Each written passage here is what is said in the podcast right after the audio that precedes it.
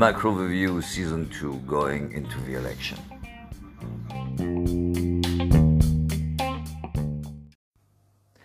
Markets in uh, three words this morning looking for clues.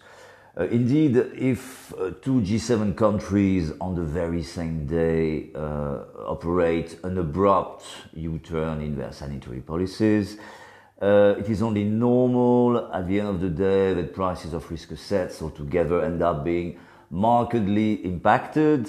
Uh, and markedly impacted uh, they were yesterday, then again in all logic. Uh, having said that, three remarks. Uh, first, that is not the end of the world. Minus 2.9% on the Stoxx 600 doesn't look like um, the market is at the end of the day, then again, uh, so deeply worried. Second, and possibly, uh, of course, intertwined with the first point, if you read closely into the subtext of uh, French, German, Swiss declarations yesterday, you can see that the arrangements for the forthcoming um, uh, more or less lockdowns, especially in France and Germany, uh, are actually much less stringent and much more flexible than in the first version, uh, which means that the economic impact down the road will be probably much lesser uh, than what people might anticipate in first analysis.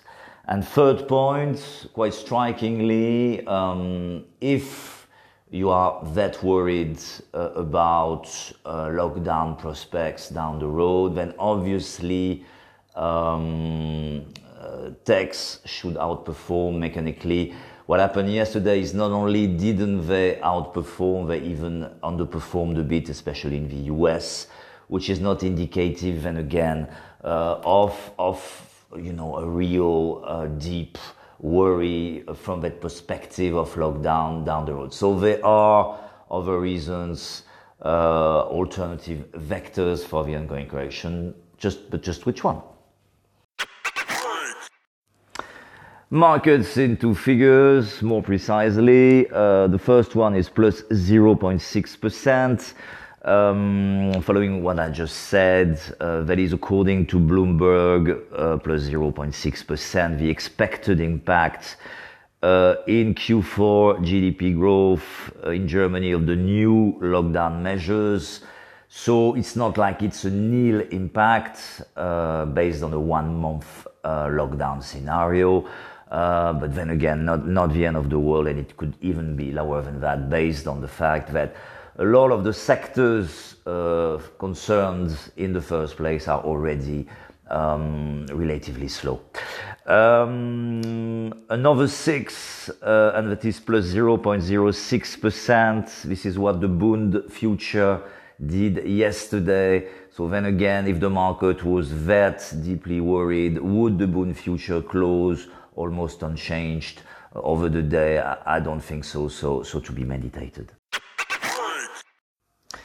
Markets in free ideas. Finally, uh, the first idea is no idea. Um, don't uh, get me wrong. What I mean by that is from a short-term perspective, as I've been saying for the last few days, uh, there is just no way to be sure uh, about what markets are going to do until uh, the result of US election. Uh, erratic patterns will continue, volatility. Uh, so when I say no ideas, uh, it's just no ideas before uh, Wednesday morning at the very least. It, and then again, in the distance, the idea is that the whole picture, both from a macro and micro perspective, um, you know, justifies uh, to, to remain constructive. Second idea, uh, ECB, uh, nothing much before uh, the lockdown announcements in Germany was expected at this uh, meeting today. Obviously, the recent developments put a lot more pressure on ECB to have very soothing comments uh, at the very least today. So the market may be underestimating the impact of those. Uh, could be a positive factor today and in the next few days. So so check it out this afternoon. Uh, last idea 40. Uh, this is where uh, the VIX is trading uh, indicatively. Uh, since uh, yesterday uh, evening. of course, as I said, anything is possible on a short-term view. Remember, we have seen 45 only back in June on the VIX. But at these kind of levels, I think it does make sense to start implementing, um, you know, reasonably uh, constructive strategies. Um, at least if you have a bit of time ahead of you. Well, good luck to all anyway, and stay tuned.